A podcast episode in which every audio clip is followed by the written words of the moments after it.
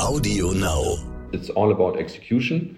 Gute Ideen gibt's viel. Die Fähigkeit, ein solches Megathema, was dieses riesengroße Wertpotenzial hat, auch umzusetzen, setzt Qualifikation, Persönlichkeit voraus. Und wir nennen das häufig, wie viel CEO-Fuel in jemandem drin steht. Ja, also ein Team von fünf Leuten zu führen, ist was anderes als ein internationales Team von 3000 Leuten in vier Ländern an die Börse zu führen.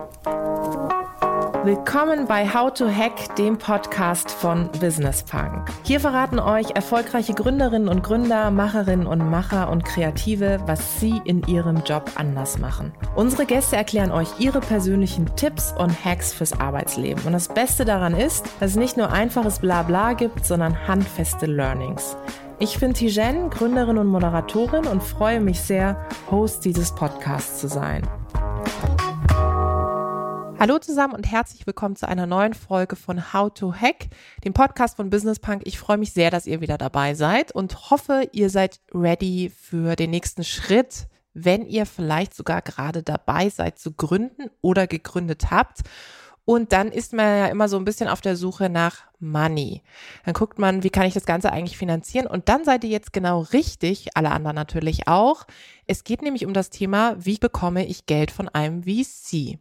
Äh, und da habe ich mir einen Top-Experten an meine virtuelle Seite geholt, der gerade aus Hamburg zugeschaltet ist. Ich freue mich sehr, dass er da ist. Andreas Haug. Er ist General Partner bei eVentures. Lieber Andreas, ich freue mich, dass du da bist. Ich freue mich, bei dir zu sein. Vielen Dank für die Einladung. Sehr gerne, Andreas. Sag mal, stell dir vor, ich habe eine coole Startup-Idee und dann schreibe ich dich an. Reagierst du? Ja, also das ist schon mal eine gute Idee, dass du mich anschreibst. Ähm, also jetzt nicht grundsätzlich, ähm, aber sozusagen, dass man eine Person bei einem Venture Fund anschreibt. Ich kann mich nicht erinnern, dass wir jemals, und wir machen das ja schon über 20 Jahre äh, in Amerika, in Asien, Brasilien, Europa, ich glaube nicht, dass wir jemals eine Info at eVentures, Pitch Deck oder Kapitalanfrage im Endeffekt positiv beschieden haben. Ja, und da gibt es verschiedene Gründe dafür. Erstens mal kriegen wir natürlich wahnsinnig viel. Wir gucken uns im Monat weltweit durchaus 10.000 Unternehmen an. Zum Zweiten ist es für uns natürlich auch ein Selektionskriterium oder ein Qualita Qualitätskriterium, wenn sich ein Gründer nicht mal so viel Mühe macht, ähm, zu überlegen, mit wem würde ich denn gerne eigentlich meine Zukunft gestalten, äh, sondern randomly an irgendein Info äh, at irgendjemanden Massenmail schickt. Das fällt schon mal aus. Insofern sich rauszusuchen, ähm, mit wem möchte ich denn meine Zukunft gestalten, ist sicher schlau, dass man dann sich die Personen raussucht und die Personen auch anschreibt. Ja, gibt es über LinkedIn-Möglichkeiten oder eben auch über Referenzierung. Das ist eigentlich immer das Beste, dass man über eine Referenz äh, an jemand äh, herankommt. Und ich glaube, man muss das Venture Capital Geschäft ein bisschen so verstehen, da gibt es ja ein großes Missverständnis zwischen der Höhle des Löwen und, und, und sonstigen Unterhaltungsformaten und dem wirklichen Leben. Ja, wir für uns äh, sind ja sozusagen auf der Suche nach Startups und wir müssen Startups überzeugen, dass sie von uns Geld nehmen und nicht von anderen. So, und insofern gibt es häufig eine inverse Selektion bei Info at eVentures. Das sind dann häufig eben Unternehmen, in die wir auch gar nicht investieren wollen, ähm, die sich eben nicht die Mühe machen, äh, die Person rauszufinden. Und es ist ja für einen Unternehmer eine wahnsinnig zukunftsweisende Entscheidung, äh, mit wem möchte ich denn meine unternehmerische Zukunft gemeinsam gestalten. Siehst du einen Unterschied in der Art und Weise, wie dich oder euch Leute anschreiben, was ihre, ich sag mal, Nationalität betrifft? Also wie deutsche Gründerinnen und Gründer euch anschreiben und internationale in der Art und Weise, wie sie auftreten?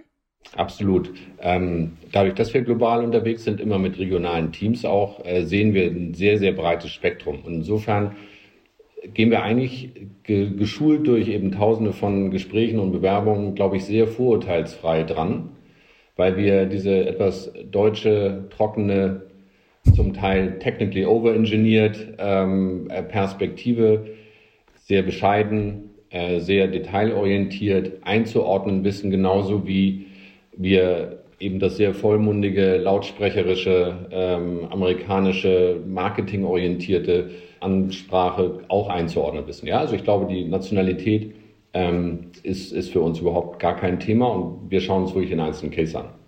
Warum haben wir keine Whitney Wolf, Gründerin von Bumble in Deutschland?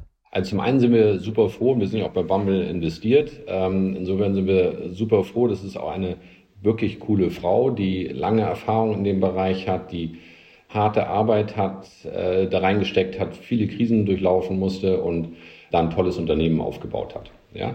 Wir könnten Whitneys natürlich auch in Deutschland haben und wir haben das Potenzial zu vielen von denen ähm, hier auch. Ich glaube, wenn man anschaut, was jetzt Bumble und Whitney erfolgreich gemacht hat, dann ist es zum einen, dass sie wirklich tiefe Fachexpertise in dem Themenbereich hatte und sich die Zeit genommen hat, nicht auf irgendeinen Hype aufzuspringen, sondern wirklich zu durchdenken, wo ist ihr disruptive approach, denn nur durch Disruption oder Disrupt, äh, disruptionsmögliche Geschäftsmodelle kann man diese außerordentlichen Venture-Erfolge erzielen.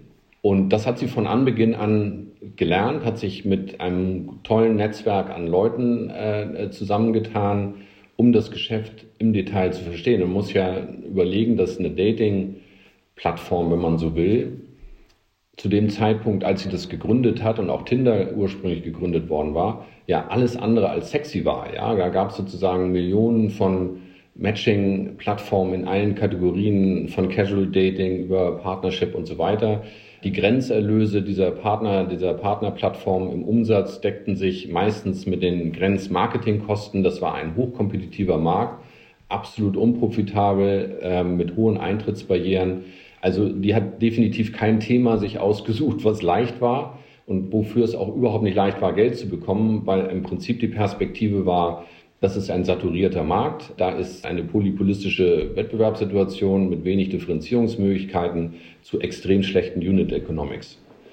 So. Und trotzdem hat sie eben an ihre, aus der Erfahrung, was sie da gebaut hat, einen neuen Geschäftsansatz für ein bestehendes Problem gefunden und den im Netzwerk mit Leuten sehr gut vorangebracht. Ja? Und sich in der frühen Phase mit einem Milliardär zusammenzutun, hilft natürlich auch beim Funding. Ihr seid ja auch mit reingegangen. Jetzt sagst du, ähm, und das hatte sie ja auch, ich glaube, auf Instagram oder auf irgendeinem anderen fancy Social Media Kanal geschrieben, dass sie ganz viele Neins kassiert hat. Jetzt kann ich mir vorstellen, dass es Menschen da draußen gibt, die zuhören und ich kenne das auch aus eigener Erfahrung. Du hast eine geile Idee, du kommst vielleicht nicht aus einem Elternhaus, das finanziell gut aufgestellt ist und hast, sag ich mal, Unternehmertum auch nicht von zu Hause aus mitbekommen, sondern hast dir alles selber erarbeitet.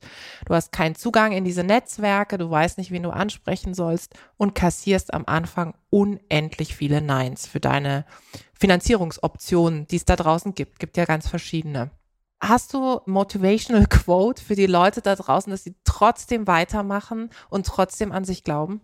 Ja, ich glaube, es muss eine Parallelität geben zwischen, ich muss gut zuhören und jedes Gespräch, was ich mit Venture Capitalisten oder mit Finanzierungspartnern ähm, führe, für mich nutzen. Es ist meine Lebenszeit, es ist für mich eine Gelegenheit, wo jemand anders seine Zeit investiert und sich zu meinem Thema äußert.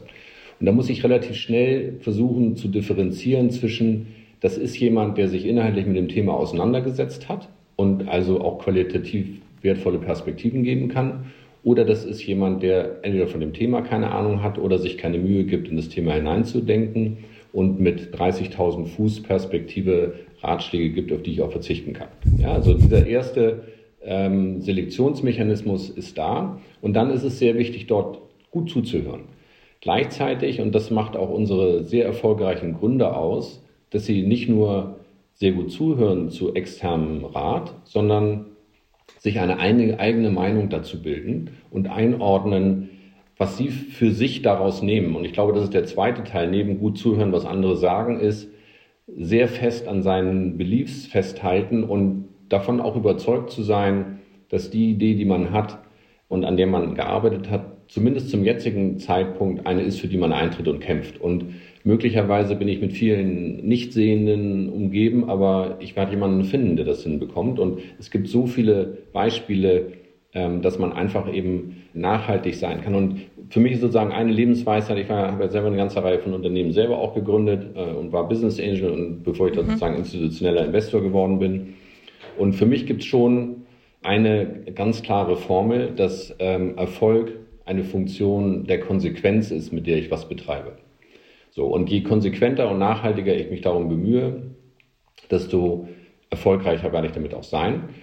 Und insofern ist das auch ein guter Selektionsprozess über so eine Phase, weil wer sagt denn, dass jeder, der eine gute Idee hat, auch ein guter Gründer ist oder ein guter Unternehmer ist? Wer sagt denn, dass jeder, der ein guter Gründer ist oder eine gute Gründerin ist, auch eine gute Idee hat ähm, aktuell?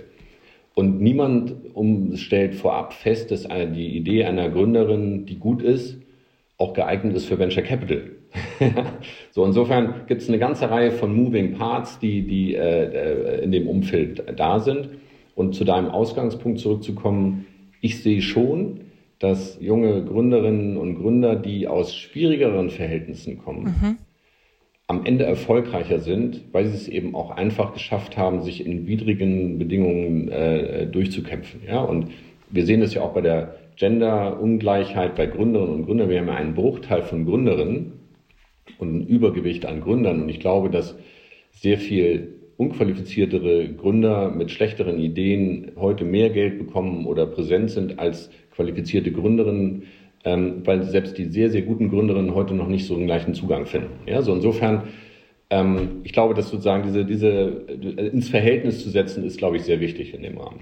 Mein Lieblingsthema natürlich, das hast du genau getroffen. Da könnten wir auch eine eigene Folge zu machen. Dazu komme ich aber gleich noch. Ich würde gern einmal nochmal äh, an dem Punkt bleiben, dass ich jetzt als Gründerin, ich habe eine coole Idee und ich bin eben auf der Suche nach Finanzierung. Ich schreibe dich an. Ähm, wonach schaust du denn ganz konkret. Ich kann dir ein Beispiel nennen. Ich habe auch in mein erstes Startup investiert, bin bei Pumpkin Organics investiert. Du hast vorhin das Thema Intro angesprochen. Diese Intro kam bei mir über Ann-Christine Achleitner und die ich sehr gut kenne und die die Gründerin von Pumpkin Organics auch gut kennt. Das heißt, ich war natürlich erstmal offener, ähm, was überhaupt einen Austausch betrifft und dachte, okay, wenn eine für mich auch sehr inspirierende Persönlichkeit, eine Persönlichkeit, die mir so viele Türen geöffnet hat, mich jemand anderem vorschlägt und in Verbindung bringen will, dann gucke ich mir das definitiv an und dann wird es höchstwahrscheinlich auch etwas sein, was mich interessieren könnte. So war es dann am Ende auch. Perfect Match, muss ich sagen. Was sind deine Kriterien oder was sind generell eure Kriterien, wonach ihr aussucht, wen ihr wirklich in Anführungszeichen sozusagen mit reinnehmt? Ja, also es ist schon ähm, eben die Person oder das Team, das Gründerteam, man sagt so schön, bei Immobilien gibt es eigentlich äh, drei Entscheidungskriterien und das ist die Lage, die Lage und die Lage der Immobilien. Und bei Startups, gerade in dem Early-Stage-Bereich, in der Mangelung von Daten und Substanz, ist es eben das Gründerteam. Ja, wirklich. Also für uns ist dreimal das wichtigste Kriterium das Gründerteam. Wir schauen uns dann äh, die Business Opportunity an, wie groß kann es werden und das Businessmodell an sich konkret ist an fünfter Stelle. Ja weil wir eben bei den guten Unternehmen auch gesehen haben, dass sich das häufiger dreht. So, insofern, also für uns ist, und da muss man eben Venture Capital auch nicht überfordern. Alle Gründerinnen und Gründer laufen sehr schnell in Richtung Venture Capital in der Mangelung von alternativen guten Finanzierungsformen. Das ist ein Riesenproblem, mhm. aber auch, weil sie sich zum Teil nicht genug Mühe machen, in Alternativfinanzierungskonzepten zu denken. Das eine ist die Innenfinanzierung, ja, Working Capital, Eigenfinanzierung. Mhm. Wie kann ich eigentlich schnell meinen Business Case in irgendeiner Form eigenfinanziert weiterbringen, was auch sehr schlau ist, weil da muss ich mich nicht mit nervigen Investoren am Anfang rumtun. Und zum Zweiten äh, steigern sich meine Chancen, Investitionen zu bekommen, je mehr ich auch an konkreten Daten das magische Wort Product Market Fit, mhm. ja, an, auf das jeder eigentlich wartet, ist sozusagen damit auch generiert. Also Eigenfinanzierung ist sicher immer eine Option, die man gucken muss. Jetzt gibt es viele Geschäftsmodelle, in denen das eben nicht funktioniert. So, dann ist das nächste Thema, was ich gucken muss, was für was für ein Potenzial hat mein Geschäft. Also aus einer Venture Capital Perspektive, wenn ich jetzt einen 100 Millionen Fonds im äh, Management habe, dann gucke ich mir ein Unternehmen an, ob ein Unternehmen die Hälfte meines Fondsvolumens als Erlöse an uns zurückspielen kann. Ja, weil das ist immanent in unserem Venture Capital Hochrisikokapitalbereich ist es so, dass wir aus einem Portfolio pro Fundgeneration von 20, 30 Unternehmen ein, zwei, drei absolute Outlier brauchen. Und wir schauen uns, wir schauen immer auf die Gewinner. Venture Capitalisten sind Chancenopportunisten, die beschäftigen sich nicht mit den Problemen, sondern mit den Gewinnern. So, insofern schauen wir also bei jedem neuen Investment sind wir, das wir machen, sind wir überzeugt, mindestens kann es die Hälfte des Fonds zurückspielen. So, wenn ich das mir anschaue, 100 Millionen Fonds, Hälfte des Fonds sind 50 Millionen als Return. Wenn ich am Ende beim IPO-Verkauf noch so 10 bis 20 Prozent an dem Unternehmen habe, dann weiß ich, dass ich in der Größenordnung Exit-Erlöse von 250 bis 500 Millionen erzielen muss. So. Und jetzt als Gründer muss ich mir überlegen, glaube ich, dass ich mit meiner Geschäftsidee einen Unternehmenswert generieren kann, der in 15, 15, 20, was auch immer Jahren wirklich in diese Größenordnung gehen kann. Ist, mein, ist die Lösung des Problems, was ich angehe, so wertvoll oder ist das Problem groß genug, dass ich da diese gigantischen Werte realisieren kann? So. Und nur wenn ich in diesem Bereich bin, bin ich eigentlich gut aufgehoben bei Venture Capital. Ja, mhm. weil Venture Capital muss mindestens aus die Perspektive haben, den Zehnfachen seines Einsatzes aus einer Beteiligung zu bekommen. So, und das reduziert natürlich schon, deswegen gibt es viele Gespräche, die eigentlich nicht stattfinden sollten. Waste of time für die Gründerinnen und Gründer und auch für die Investoren, weil das Geschäftsmodell ist toll. Und ich bin ein großer Verfechter des digitalen Mittelstands. Unternehmen, mhm. die 10, 20, 30 Millionen Umsatz machen, 1, 2, 3 Millionen Gewinn machen, 10, 50, 100 Leute beschäftigen ähm, und ein tolles Thema angehen, Spaß haben, erfolgreich sind, Arbeitsplätze schaffen, Steuern zahlen, unsere Wirtschaft voranbringen ja, und Gesellschaft damit stützen. So, und wir, und das ist das Problem, da gibt es eine ganz kleine Gruppe von äh, exotischen Leuten, Venture Capital, die eine ganz exotische kleine Gruppe von Geschäftsmodellen voranbringen müssen. Und das ist sozusagen dieses Verhältnis. Und wir gucken uns, wenn ein Startup-Unternehmer halt äh, zu uns kommt, an und ob, ob dieses Geschäftsmodell, was er hat, dieses Potenzial hat. Und eben, wie ich zuvor sagte, schauen wir uns als erstes oder im Verhältnis dann dazu an, ist äh, sie eher das Team, was sie aufgebaut haben, in der Lage, dieses Geschäft erfolgreich umzusetzen. Denn äh, it's all about execution. Gute Ideen gibt's viel. Die Fähigkeit, ein solches Megathema, was dieses riesengroße Wertpotenzial hat, auch umzusetzen, setzt Qualifikation, Persönlichkeit voraus. Und wir nennen das häufig, wie viel CEO-Fuel in jemandem drin steht. Ja, also ein Team von fünf Leuten zu führen, ist was anderes als ein internationales Team von 3000 Leuten in vier Ländern an die Börse zu führen. Und wie lange oder wie kompetent ist dieses Team aufgestellt, wie, wie diverse, komplementär von den Fähigkeiten ist es aufgestellt, ähm, um eigentlich diese Riesenopportunität, die offensichtlich in der Idee steht, dann auch voranzutreiben. Hast du schon mal eine Business-Idee oder einen Menschen, die oder der die Business-Idee hatte, unterschätzt? Ganz oft. Also erstens mal unser inverses Portfolio, also das Portfolio, in das wir nicht investiert haben, ist sicher noch viel wertvoller als das, in das wir investiert haben. Wir machen also den ganzen Tag Fehler, wenn man so will. Äh, jetzt betrachten wir das so ein bisschen unterschiedlich. Zum einen freuen wir uns dazu, dass wir in, über unsere Fundgeneration schon bei den weltweit 25 Top äh, Prozent der, der Venture-Fonds von der Performance sind. Und das muss auch das Ziel sein, weil man nur dann auch dauerhaft äh, im Geschäft ist und Kapital bekommt von Investoren. Ähm, das gelingt schon, aber auf der anderen Seite haben wir unglaubliche äh, Unternehmen äh, ausgelassen und jede Woche wieder. Für uns ist aber nicht so schlimm, eins auszulassen. Für uns wäre es schlimm, wenn wir eins nicht sehen, was dann groß wird, weil das ist unsere Aufgabe. Wir müssen ähm, äh, die, die erfolgreichsten Unternehmen sehen und dann müssen wir darauf vertrauen, dass wir in der Lage sind, das richtig zu beurteilen und dann machen wir viele Fehler und dann investieren wir halt nicht. Ähm, wir unterschätzen ständig äh, die Potenziale und ich will ein Beispiel aus dem Portfolio als kleine Anekdote. Ähm, Christian Geiser, der jetzt gerade mit COSI ja in, in die, das Hotelgeschäft revolutioniert und auch in Corona, ich glaube, einer der wenigen Hotelunternehmer ist, die sehr erfolgreich mhm. äh, mit dem Modell durch die Krise gegangen sind. Ähm, Christian Geiser ist ein Serial-Unternehmer, in den wir in sein allererstes Unternehmen Kaufda investiert haben. Mhm. Und der kam an äh, mit der Idee, eben äh, so Verkaufsprospekte von Metro und den ganzen Händlern, äh, Schweinebauchanzeigen damals genannt, ähm, digitalisiert auf eine Plattform zu stellen.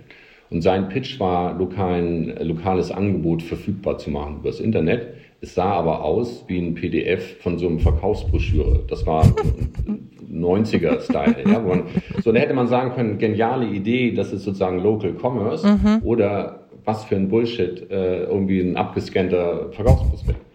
Ähm, so, und ähm, der hat das eben sensationell gut entwickelt. Und eine, die Anekdote, die ich erzählen wollte, wir haben mit unseren LPs häufiger auch so Meetings, wo die auch, wo auch Startup-Unternehmer mit den großen Corporates zusammenbringen. Bei uns sind da sehr viele Corporates und auch Families mhm. investiert. Und da sitzen dann eben die ähm, Eigentümer und, und die Topmanager da so rum. Und Christian Geiser war da eingeladen und präsentierte Kauf da als Idee. Und man merkte, wie als er reinkam, so, äh, Leute, der ist aber jung, ähm, äh, was so viel Geld ist da investiert worden und so weiter. Und ähm, mit jedem Wort, was Christian sagte, wurde die ähm, äh, Atmosphäre konzentrierter. die Augen größer, die Aufmerksamkeit höher.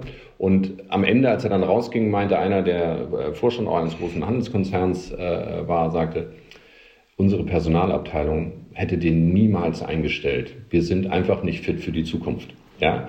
Ähm, und insofern dieses Unterschätzen von den Potenzialen ist, ist äh, insbesondere auch im Technologiebereich da, wo Leute tolle technologische Lösungen finden, aber sehr introvertiert sind von ihrer Persönlichkeit, ähm, kein Marketing-Skills äh, so in der Richtung haben. Jetzt hat der Female Founder Monitor vom Bundesverband der deutschen Startup, da ist das Thema, veröffentlicht ja regelmäßig Zahlen und die letzten, die da rauskamen, sind ja wieder relativ ernüchternd. 15 Prozent Gründerinnen, 97 Prozent der VC-Firmen werden von Männern geführt. Lässt so ein bisschen den Rückschluss zu, dass Männer in Männer investieren. Stimmt das? Also da gibt es sicher dieses Muster, die Zahlen sprechen für sich und die kann man nicht leugnen. So, jetzt kann ich wirklich von uns, von eVentures aus sagen, wir sind ungeheuer bemüht darum, qualifizierte Mitarbeiterinnen, Mitarbeiterinnen, Kolleginnen, künftige Venture Capital Partnerinnen bei uns in die Struktur zu bekommen. Wir bemühen uns sehr intensiv seit, vieler, seit vielen Jahren darum, mit mittelgutem Erfolg. Wir haben eine Operating Partnerin bei uns und wir haben im Associate-Bereich, im Principal-Bereich große Talente, aber viel zu wenig. Ja? So, das Zweite, die Gründer oder die Unternehmen, die wir sehen, wir sind komplett agnostisch, äh, äh, was sozusagen den Dealflow angeht. So, und wenn wir dann aber die Unternehmen sehen, dann sind dort eben im Wesentlichen Männer präsent. Und ich würde mal sagen, dieses in den letzten ein, zwei Jahren haben Female Founder und Female Investoren einen ganz erheblichen Wettbewerbsvorteil bei uns und in der Betrachtung. Und das gilt auch für die Kollegen. Ja, also ich glaube, das ändert sich. Jetzt ist Venture Capital und die Gründungsszene, sieht zwar alles immer so schnell aus, aber die Sichtbarkeit von Ergebnissen zieht sich einfach über eine längere Zeit hin. Ja? Also ich glaube, heute eine Gründerin hat eine bessere Chance, Geld zu bekommen als ein Gründer. Von der Aufmerksamkeit, der initialen Möglichkeit, die Stage zu betreten, was man dann daraus macht mhm. und auch warum man möglicherweise Dinge nicht so erfolgreich mhm. macht, hängt ja auch mit der Ausbildung, mit der Sozialisierung und so weiter, mit vielen anderen Faktoren zusammen. Es ist ja nicht nur so, dass tolle äh, Female Founder Talente nicht gefördert werden, sondern zum Teil verfügen einzelne von denen auch nicht über das Qualifikations- oder Background-Profil, was erforderlich für die Aufgabe wäre. Ja? Also insofern ist das eine gemeinsame Aufgabe, Founderinnen dahin zu entwickeln. Aber ich glaube, die Bereitschaft ist bei uns, und ich kann es auch für unsere Kollegen sagen, extrem da und auch seitens der Investoren. Wir werden sehr stark gefragt äh, seitens unserer Fondsinvestoren, wie sieht es denn aus mit Diversity, ähm, Kennzahlen. Wir sind bei unseren Portfoliounternehmen extrem darum bemüht, Diversity-Themen anzusprechen und voranzubringen. Deposit Solutions beispielsweise in Hamburg, ein Unternehmen, was da sehr stark äh, dran geht, das ist im Fintech-Bereich und da sieht man sehr stark, wie die Probleme eigentlich auch sind und was man da machen muss. Ähm, das wird äh, stark angesprochen und ich glaube, das wird auch zu guten Ergebnissen führen. Jetzt müssen wir das Ganze schneller machen und auch ein bisschen abwarten, wie sich bestimmte Entwicklungen dann auch vollziehen. Ja, ich würde sagen, gut, dass uns Business Punk hier zusammenbringt an der Stelle. Mhm. Ich glaube, da werden wir noch viel miteinander zu tun haben. Muss ich auf der WHU gewesen sein, um ein guter Unternehmer, eine gute Unternehmerin zu werden? Ganz und gar nicht. Also zum einen muss man ehrlicherweise, es gilt nicht nur für die WHU, sondern insgesamt für den Bachelorstudiengang, sich anschauen, was da an Fachwissen rauskommt, das ich da lerne. Viele von denen haben Schwierigkeiten, ihre Umsatzsteuervoranmeldungen monatlich auszufüllen, weil sie mit Kosten- und Leistungsrechnungen und Bilanzierung und Buchhaltung außer mal über ein Wochenendseminar nicht vertiefenden Kontakt hatten, was als Unternehmer ein Problem ist. Ähm, unabhängig davon werden natürlich die Businessstudenten dort vielen anderen Unternehmern ausgesetzt und, und kriegen Impulse und wenn das auf Talent äh, fällt, ist es, äh, äh, ist es sehr gut so. Wo ich große Sorgen habe, ist, dass ähm, wer gründet, um reich zu werden, mhm. macht einen grundsätzlichen Fehler bei seiner Berufswahl. Ja, weil man sieht zwar immer einzelne erfolgreiche Unternehmer, ähm, das Verhältnis der jetzt nach Exit-Erlösen und so weiter nicht erfolgreichen Unternehmen ist natürlich gigantisch viel höher. Ich würde mal sagen, keine 10 Prozent, keine 3 Prozent derjenigen, die gründen, sind dann am Ende erfolgreich. So, und ich glaube, dass viele, die in diesem Hype sind, nach dem Motto, oh, es gründen alles, gründen alles, gründen alle sich selber. Früher sind sie alle ins Investmentbanking oder in die Beratung mhm. gegangen und jetzt ist das sozusagen, macht man nicht mehr, sondern man gründet. Das finde ich toll, weil wir in Deutschland einfach dieses Gründerspirit brauchen. Wir haben auch ein Buch dazu geschrieben, Gründer versuchen zu fördern, da mit Deutschland Startup. Und deswegen finde ich das eine tolle Idee, dass sich viele mit dem Thema beschäftigen. Zum Teil ist aber die Ambition und das Wunschdenken größer als sozusagen die fachliche Qualifikation und die persönliche Eignung. Da, ja, so. Und mir ist viel lieber, dass jemand aus einem Wissenschaftsbereich, Ingenieurstudium, der Arbeit in einem Unternehmen äh, nach einigen Jahren kennenlernt, wo eine Business-Opportunität ist, als dass er von der Business School sagt, Gründen ist cool, ich will wie Olli werden, der ist Milliardär und jetzt gründe ich ein Unternehmen. Das funktioniert nicht. Erfolgreiche Gründer, die auch gutes Funding bekommen, sind in der Regel über 30. Ja, ich bin, wie alt bin ich? Ich habe gerade selber überlegt, bald werde ich 36. Also bin ich sozusagen mittendrin. absolut. hab ja auch schon gegründet tatsächlich. Ja, aber wenn du selber überlegst und referenzierst auf deine eigenen Erfahrungen, wie du auf Dinge guckst äh, und wie du das Total, Jahren es braucht, hast. genau. genau. Massive Entwicklung. man hat. Äh, das und, ist, äh, das, dazu kommen wir gleich. Und ähm, wenn ich natürlich auch sehe, was ich vor sechs, acht Jahren erzählt habe, damals habe ich auch schon ein paar Interviews gegeben, da möchte ich mir selber einen Brandbrief schreiben. Ja, sozusagen sagen, um Gottes Willen, Tijan, was hast du da gesagt? Stichwort Netzwerke. Jetzt leben wir ja in einer Zeit, die für uns alle sehr herausfordernd ist und früher also früher, oh Gott, wie man das schon sagt, oder? Früher in den 50ern gab es diese Veranstaltungen, diese hippen Startup-Veranstaltungen, wo sich ganz viele, ja, auch wichtige Menschen herumtummeln. Ich erzähle dir mal so ein bisschen meinen Eindruck, wie das bei mir war, als ich so auf den ersten Startup-Veranstaltungen war. Ich sage immer so ein bisschen, ich fühlte mich so wie Jenny from the Block. Ich weiß nicht, wer von euch den äh, Hit von Jennifer Lopez kennt du bist dann an Stehtischen und denkst dir so, okay, hier sind alle Leute, die sagen Begriffe, die ich nebenbei googeln muss. Ähm, und ich komme mir vor wie so die absolute Oberexotin. Dazu muss man sagen, ich komme ja ursprünglich aus der Politik, habe lange für politische Mandatsträger und Mandatsträgerinnen gearbeitet, auch für Wolf unter anderem. Und ähm, war dann da und dachte so, was sagen diese Leute? Und irgendwann kommst du natürlich rein, es ist viel Marketing, aber du fühlst dich wirklich fehl am Platz. Äh, irgendwann ging es dann, aber ich für mich habe festgestellt, dass diese Veranstaltungen im Startup-Kosmos eigentlich nicht die waren, wo ich mir wirklich den Spirit geholt habe und die in die Netzwerke hineingekommen sind. Muss ich auf diese Veranstaltungen gehen, also wenn es wieder welche gibt, oder wie baue ich mir ein Netzwerk auch gerade in der, in der Startup-Branche auf? Brauche ich es überhaupt? Ja, also ich glaube, ein Netzwerk aufzubauen äh, ist zentral, weil eins ist ganz klar, wenn wir in Deutschland es nicht schaffen, ein funktionsfähiges Ökosystem mhm. aufzubauen, dann werden wir auch keine erfolgreichen Startups in der Zukunft erleben dürfen. Ja, insofern zu einem Ökosystem gehört eben der Austausch zwischen Wissenschaft, Forschung, Unis, Unternehmen, äh, Kapital, Politik, Gesellschaft. So insofern, wenn ich mir anschaue, die größten gesellschaftlichen Innovationen in unserer Menschheitsgeschichte oder jüngeren Geschichte, sind ja, wenn man an die Aufklärungszeit und so ist noch weiter als in den 50er Jahren zurückdenkt, gekommen, diesen Salons, in denen reiche, adlige Künstler, Politiker, Wissenschaftler und so weiter eingeladen haben und die haben eine neue Gesellschaft sich mhm. ausgedenkt. So. Und in diesem Innovationsdenken, was damals stattgefunden mhm. hat, müssen wir uns ja auch heute ein bisschen orientieren. Das heißt sozusagen Kommunikationsplattformen, in denen sich Leute mit sehr unterschiedlichen Hintergründen austauschen, sind zentral wichtig und sind sehr inspirierend dass wir so eine deutsche Vereinsmeier-Struktur mhm. häufig bei solchen Veranstaltungen haben und eigentlich ein kleiner Kreis, der sich elitär fühlt, auch insbesondere durch Ausgrenzung von anderen sich profiliert, ja, ist äh, eine Momentaufnahme, die wird ersetzt. Gleichzeitig solche Riesenveranstaltungen mit 50.000 oder 100.000 Teilnehmern führen natürlich zu keinerlei Vernetzung und keinerlei Kommunikation, fühlt sich jeder verloren.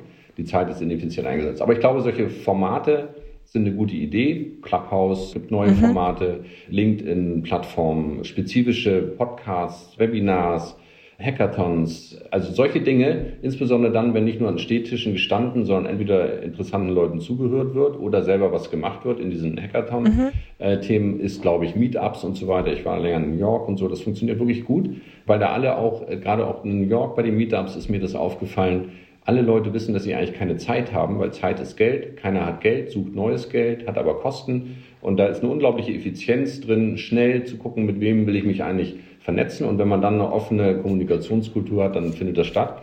Also ich finde es an sich gut, jetzt dahin zu gehen, um, und das ist ja die, die Gegenseite, so dieses Lifestyle-Entrepreneurship, ja. ähm, das wird erstens nicht gefundet, zweitens ist es nicht erfolgreich. Ähm, und drittens ist es sozial vielleicht anregend, aber, aber nicht konstruktiv im Sinne sozusagen eines Ökosystems, ja. Hm. Und ich kann auch nur aus meiner Erfahrung mitgeben, sucht euch definitiv Mentorinnen, Mentoren, Sponsoren, die euch die Türen öffnen in diese Netzwerke. Geht lieber bilateral auf Menschen zu, die euch, was Andreas vorhin gesagt hast, was du gesagt hast, diese Intros machen. Äh, wenn ihr da mit einer, mit einer Absender-Handschrift kommt, ist es viel einfacher. Und überlegt euch bitte auch, weil ich natürlich selber auch jetzt sehr viele Anfragen so bekomme, ob das jetzt Mentoring ist oder kannst du mir da irgendwie helfen? Was habe ich davon? Also sozusagen, das klingt immer sehr hart, aber überlegt euch, was hat euer Gegenüber davon, dass ich mir die Zeit nehme, dass ich mich anstrenge und ähm, wenn das irgendein Learning ist, was ich sozusagen auch in so einer Mentoring, Men Men Mentorin, Mentee-Beziehung tatsächlich ähm, auch selber mitnehme.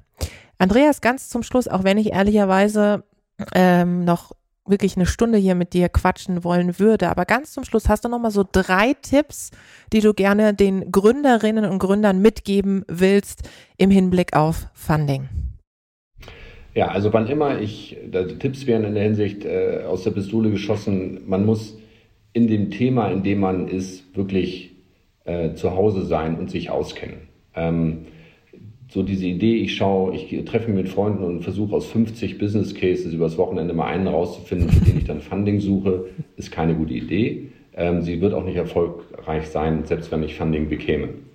Ähm, also wirklich das tiefe Eintauchen in dem Thema ist ein ganz zentraler Moment.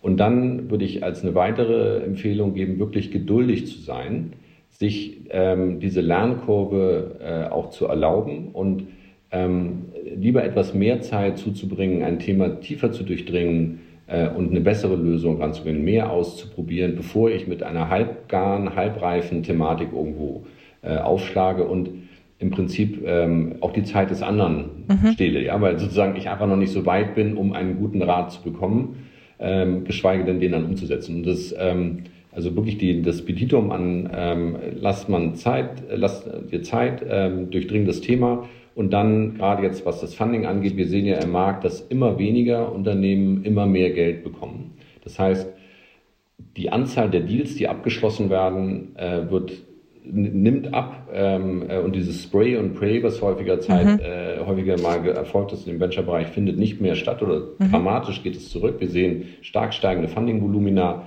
starke Reduzierung global in der Anzahl der Deals, die gemacht werden. So und das heißt, dass die Deals, die gemacht werden, besser begründet werden müssen. Und dazu zählen wirklich die ähm, äh, Datenstrukturen äh, zu überzeugen, dass ich ein Lernframework aufgesetzt habe mit Business Intelligence, mit KPIs, wo man ablesen kann, dass sich ein Thema in die richtige Richtung entwickelt, dass Lernerfolge erzielt werden und dass man auch extrapolieren kann, wie groß es werden kann. Also Datenverfügbarkeit, äh, zentrales Thema. Auch in der Due Diligence. Diese Venture Capital Finanzierung sehen wir bei uns. Wir arbeiten sehr toolbasiert in vielen Bereichen auch. Wir schauen uns Rohdaten an. Wir analysieren sie über eigene Tools. Es ist sehr datengetrieben. Und dieses Gut-Feeling äh, nach dem Motto, ja, finde ich ein tolles Thema, du bist ein netter äh, Typ oder eine tolle Gründerin und jetzt kriegst du mal Geld. Diese Zeiten nähern sich immer mehr dem Ende. Ja. Das bedeutet aber am Ende des Tages, trotzdem ist jetzt die Zeit, wenn ihr eine Idee habt, lasst nicht nach. Und wie Andreas vorhin gesagt hat, es gibt ja auch unterschiedliche Finanzierungsmodelle. Also sozusagen, ob das jetzt Business Angels sind, ähm, Family, Friends. Ähm, es gibt natürlich auch öffentliche Förderprogramme, auch wenn das immer schwierig ist, habe ich auch die Erfahrung gemacht, weil du natürlich auch da gewisse sage ich mal, ähm, Faktoren erfüllen musst und manchmal fällst du da komplett aus dem Raster, weil du vielleicht tatsächlich auch noch nicht die Entrepreneurial Erfahrung hast, aber trotzdem ist es jetzt die beste Zeit auch zu gründen, wenn du eine gute Idee hast und gerade auch das Thema übrigens auch an diejenigen, ähm, die jetzt im Bereich Impact und Purpose unterwegs sind, Stichwort Nachhaltigkeit, da ist viel los und es wird auch gesucht und vor allem natürlich ein Herz an all die Gründerinnen da draußen, die jetzt zuhören. Traut euch, macht euch und schreibt uns alle an. Vielen Dank, Andreas. Ja, sehr gerne. Hat mir große Freude gemacht. Vielen Dank da draußen fürs Zuhören. Ich hoffe, es hat euch gefallen. Lasst uns gerne Feedback da, Verbesserungsvorschläge, was wir besser machen können sollen, was wir vielleicht genau so behalten sollen. Abonniert uns fleißig auf iTunes oder Spotify. Ich freue mich aufs nächste Mal.